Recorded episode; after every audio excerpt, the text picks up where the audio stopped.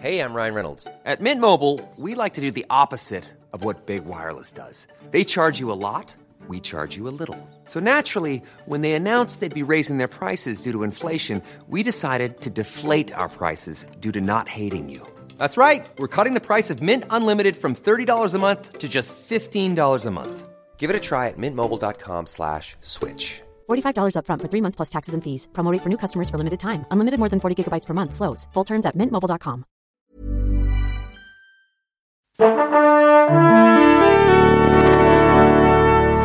Bonjour. C'est moi Orson Welles. J'aime pas trop les voleurs et les fils de pute.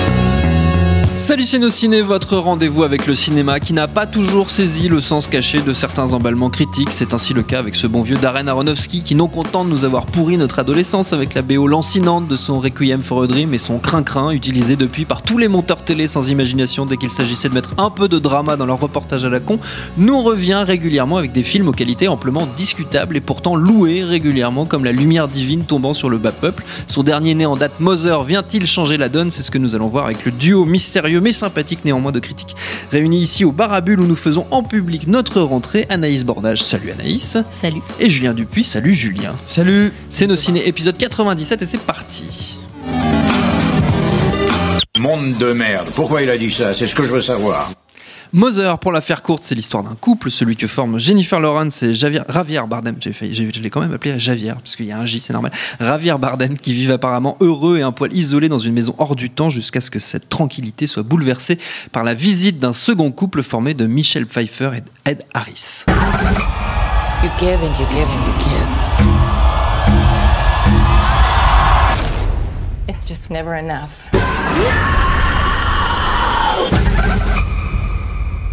Et derrière la caméra, on l'a dit, c'est le redoutable Darren Aronofsky, à qui l'on doit entre autres Pire, Requiem for a Dream, The Wrestler, Black Swan ou plus récemment Noah. On va évoquer dans le détail euh, sa carrière, mais si vous le permettez l'un et l'autre, on va commencer par l'actu récente. Qu'est-ce que vous avez pensé de Mother Anaïs, tu me regardes, tu as l'air prête à démarrer, je t'écoute. Euh, oui, j'étais un peu dépitée, je l'ai vu ce matin Mince. et euh, ça m'a pas plu du tout. Euh, j'ai trouvé ça assez déplaisant et j'avais vraiment envie de crier dans la salle de cinéma Carrément. tellement j'étais énervée. ouais. Ah oui Pourquoi Euh, Qu'est-ce qui t'a énervé Parle bah, plus c'est près très du- frustrant. Parlez plus près du micro. C'est très Bordage. frustrant en fait. Euh, je pense que c'est voulu par Aronofsky, mais Mhm. c'est ultra cruel envers les spectateurs. C'est très frustrant, c'est très répétitif.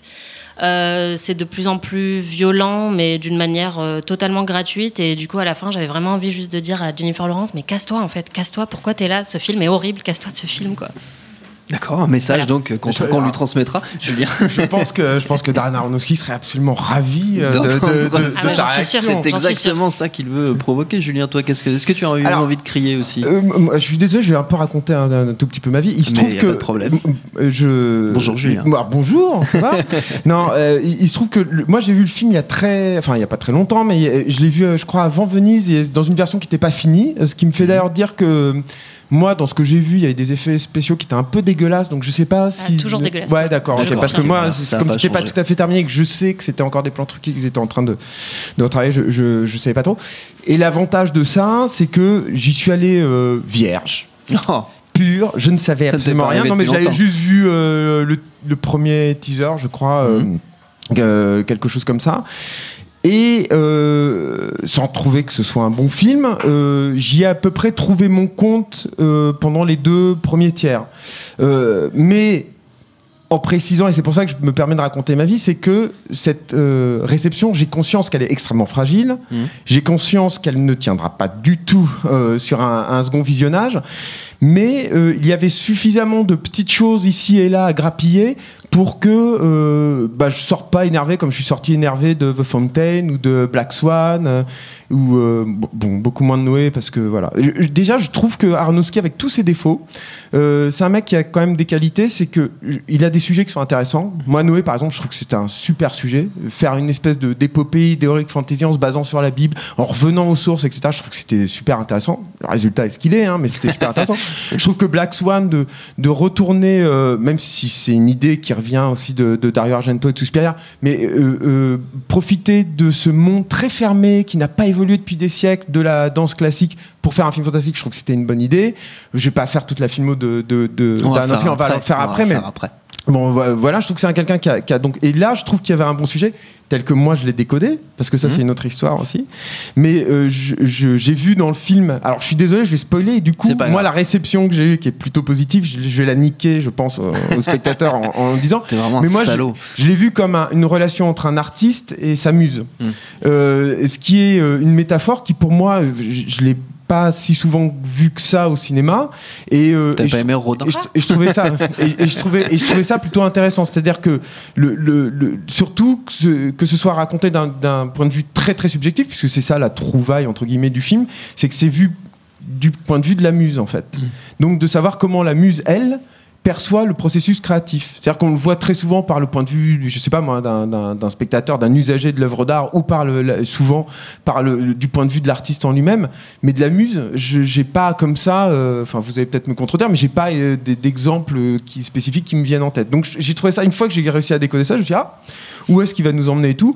En plus, j'ai trouvé que du coup la fin faisait extrêmement débat, était extrêmement radicale, alors que moi je trouve que Aronofsky c'est plutôt un mec euh, un peu encéphalogramme plat Hmm. pour euh, C'est justement faire des vagues oui. sans en faire vraiment dans, les dans les dans, dans, dans, les festivals. Là, là, je trouvais qu'il y avait un point de vue assez assez radical que moi je mettais sur le le compte en fait de la réception de Noé et de ce qui s'était passé parce que Noé, je crois que c'est un film qui a eu quelques soucis en, en post-production, en tout cas avec le studio, etc. Et après, sa sortie aussi. Voilà. Et en plus, il y a euh, un jeu de piste. C'est pas très fin, mais c'est pas inintéressant. Notamment, je me suis amusé à déceler euh, euh, beaucoup d'octogones en fait euh, dans, dans, dans l'image. Donc déjà, il a, il a pris une construction. Enfin, c'est une maison victorienne et les Mm. maisons victoriennes étaient construites sur un, un octogone. Et il, il en a truffé comme ça partout en fait dans l'image, y compris dans le déplacement de certains des personnages. Il, il capitalise là-dessus. L'octogone, un- c'est une, une, une charge mythologique très très forte. hein. Je crois qu'en alchimie, c'était la fusion entre l'humain et le, et le divin. Et je me suis dit, oh, bah, ça, ça, ça, ça se noue bien, quoi, tout ça. Ceci Il va étant dit, tu alors sais, ceci Julien. étant dit, ce qui est très amusant, c'est que j'ai appris ensuite que lui, c'était pas du tout son but. Ah, d'accord. C'était pas du tout la métaphore que moi j'avais vue. Alors je pense qu'il il, il a un peu travaillé là-dessus et tout. Et est-ce que je peux la dire du coup la métaphore quand même? On spoil comme des cochons On spoil comme des Donc cochons. lui, Alerte spoiler. Si en- vous n'avez rien vu et que vous voulez le voir. En euh, fait, lui, son, arrêtez. son, son idée, c'est que euh, euh, Jennifer Lawrence est euh, mère nature, on va dire. Mhm. Euh, Javier Bardem serait plutôt Dieu. Et euh, c'est euh, Dieu qui crée l'homme et comment l'homme investit en fait la création, l'Éden et le pervertit et le, le détourne. Et, tout. et alors, je, je trouve que cette métaphore-là, pour moi, hein, là pour le coup, ça joue pas en faveur du film. On retrouve le côté, mais qui est déjà dans le film tel que moi je l'avais vu, hein, ultra balourd, ultra ballot euh, et, et- et ultra bourrin. Voilà. Mais je peux, ça, même en sachant ça, je ne peux pas nier quand même ma première impression Oui. que je voulais vous faire partager, même si ça a été de façon un petit peu laborieuse. Laborieux, c'est- non, c'était pas laborieux du tout, c'était très bien. Euh, Julien, Anaïs, est-ce que toi, ces métaphores t'ont prise à la gorge ou c'était juste l'ap- l'apocalypse? Euh, ouais, c'était juste l'apocalypse. Mais oui, oui, en fait, euh, moi aussi, tout de suite, j'ai, enfin, j'ai, j'ai vu les références bibliques entre guillemets du, du film où voilà, c'est, c'est sur la création de, de l'homme et de la femme et la création de la nature et le fait que, en gros, la, la mère nature est complètement martyrisée par les êtres humains, quoi, comme Jennifer Lawrence est martyrisée dans le film. Euh, j'ai trouvé ça bah, un peu lourdingue, quoi, en termes de, de métaphores. Bon, on sait que c'est un peu son truc, quoi, les un peu métaphores sa- lourdingues. Sa marque de fabrique, j'ai Voilà. envie de dire. Mais je trouvais que dans ses précédents films, il arrivait toujours à, à trouver un équilibre. Et là, vraiment, euh, pareil, j'ai trouvé les deux premiers tiers euh, euh, pas mal, euh, plus dans un thriller classique. Et en fait, le dernier tiers, c'est vraiment n'importe quoi. Euh, et on peut admirer euh, le- le- l'ambition du, du truc, mais ouais, c'est très, très, très, très lourd, quoi. Est-ce que c'est pas un peu à l'image de toute sa filmographie? Je pose la question à dessein parce que je sais que vous avez l'un et l'autre défendu certains de ses films. euh, Qui Moi, j'ai trouvé ça plus lourd que, que ces autres films qui, je trouve, s'arrêtaient un peu au bon moment. Euh, et là, en fait, il pousse un peu sa formule, que- qui est toujours la même dans tous les films, euh, très très loin, quoi. C'est-à-dire qu'il part d'un petit mécontentement ou d'une petite névrose qui à chaque fois grossit, grossit, grossit. Et là, en fait, euh, ça part vraiment. Mais enfin, voilà, je, je peux pas spoiler, mais ça va Si, si, tu peux spoiler, tu peux spoiler. Donne-nous des exemples, Anaïs.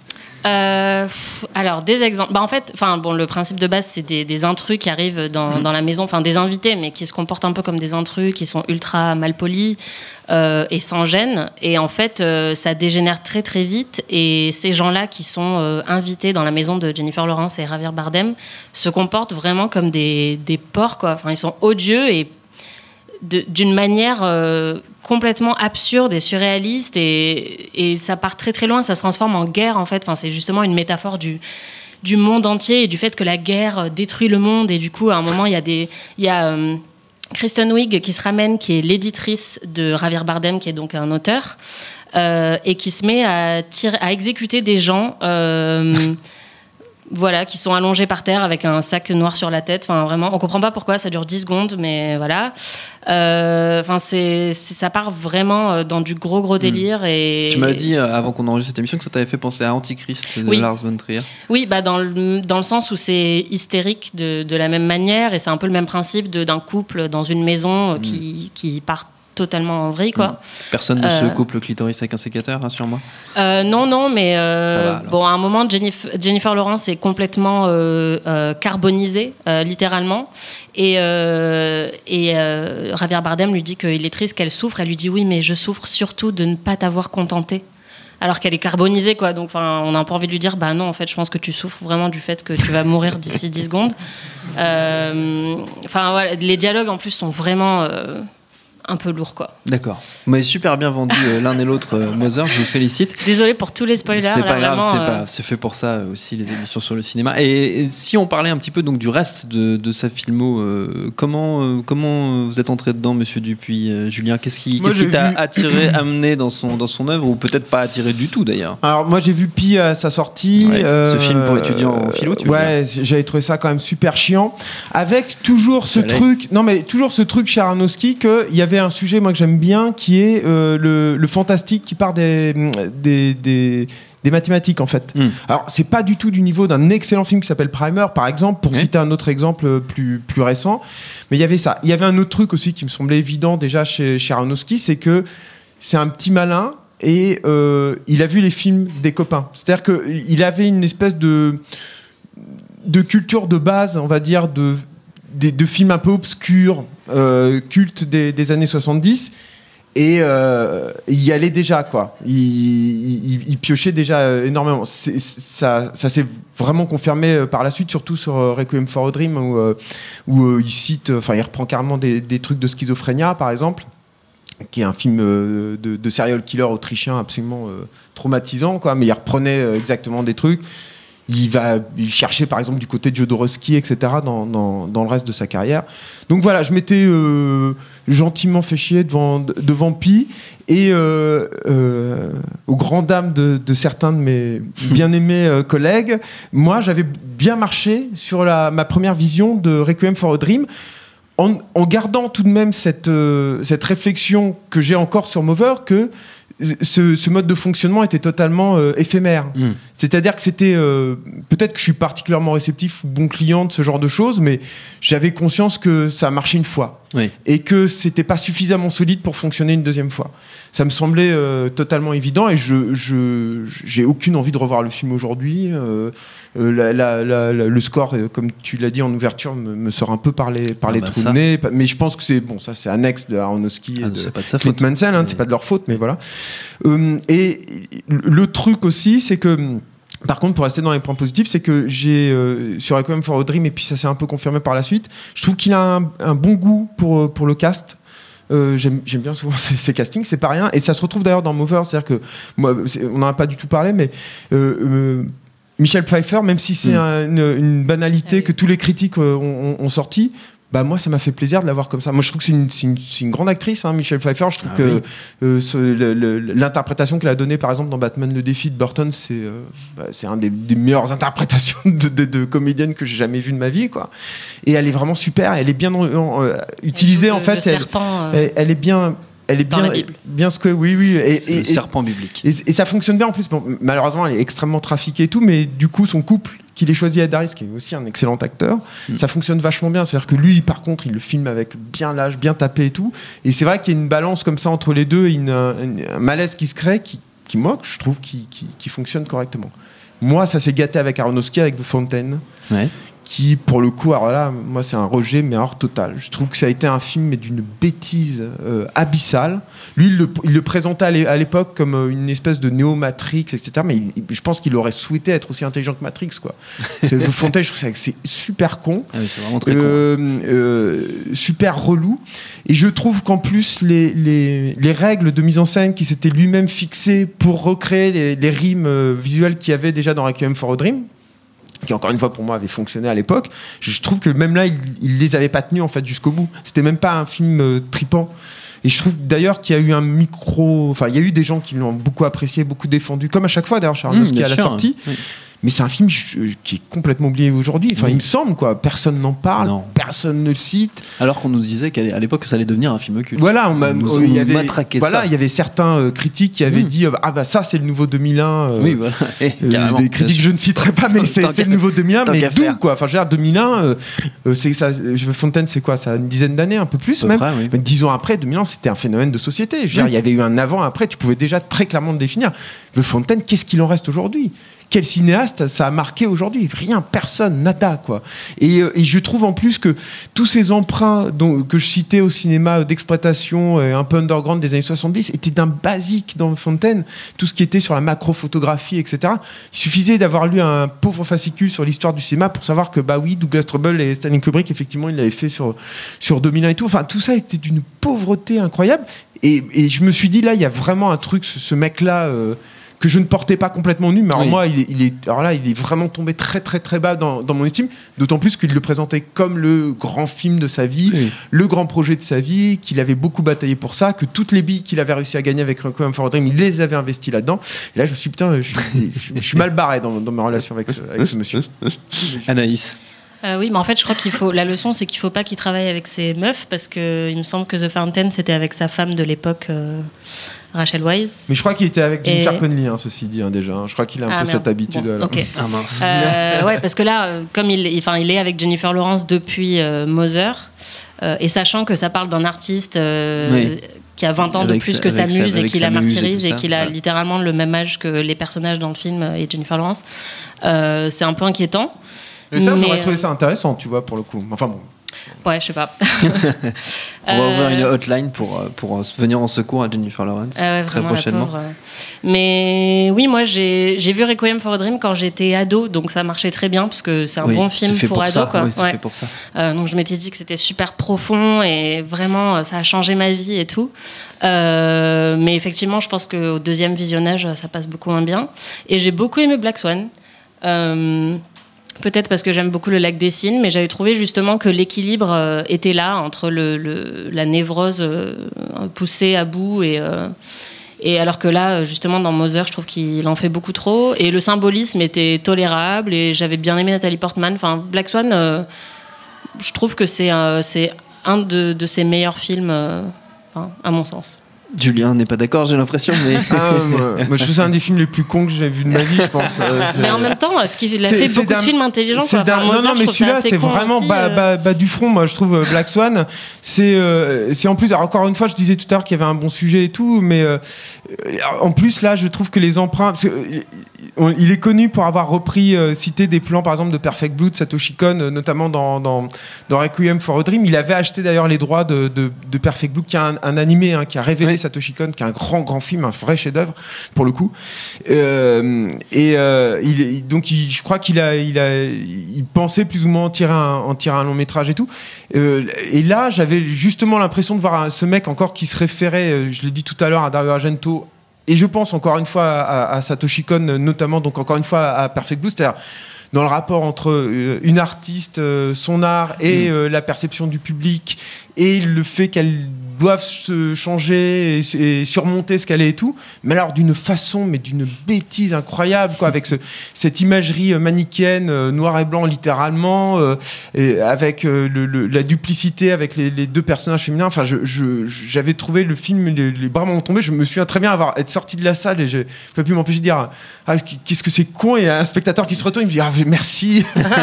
Donc j'ai crié ce matin. Moi, j'ai- j'arrêtais pas de dire, mais j'étais- c'est con, c'est con, c'est trop con. J'étais pas le seul. Et après, puisqu'on passe à The Wrestler, qui était après, hein, si mes souvenirs sont bons. Euh, avant. non, c'était avant. C'était Juste avant, avant. Oui, parce que du coup, on l'a passé, qui est pour pour le coup, je, je trouve que ses ambitions étaient revues un petit peu à la baisse. C'est un film beaucoup plus, Beaucoup plus intime, simple, beaucoup ouais, plus humble, simple, ouais. Moins fantastique. mais qui euh, n'arrive pas à la cheville de son modèle, ce qui est, qui est Rocky, quoi. Mm. Et encore, je suis gentil. Mais il y a toujours ce truc sur le, le casting, et je trouve qu'avoir choisi Mickey Rourke, Mickey Rourke, ouais. avec la gueule qu'il avait à l'époque, euh, refaite, euh, euh, tuméfiée avec les, tout- les, toutes les bastons qu'il avait faites, il y avait un truc qui faisait qu'il était émouvant, quoi, malgré tout. Même si le film et l'écriture, bah, ça arrive pas du tout, euh, encore une fois, à la cheville de, de, de Rocky. Mais personne ne peut arriver à la cheville de Rocky, Non, Julien. certes, voyons, je suis d'accord. enfin, Mais enfin, quand tu le cites comme ça et que tu décales comme ça, C'est bon. sûr que forcément, Ça- ça la fout un peu mal. Avant de se quitter, on va faire euh, quand même, les amis, comme d'habitude, quelques recommandations d'usage.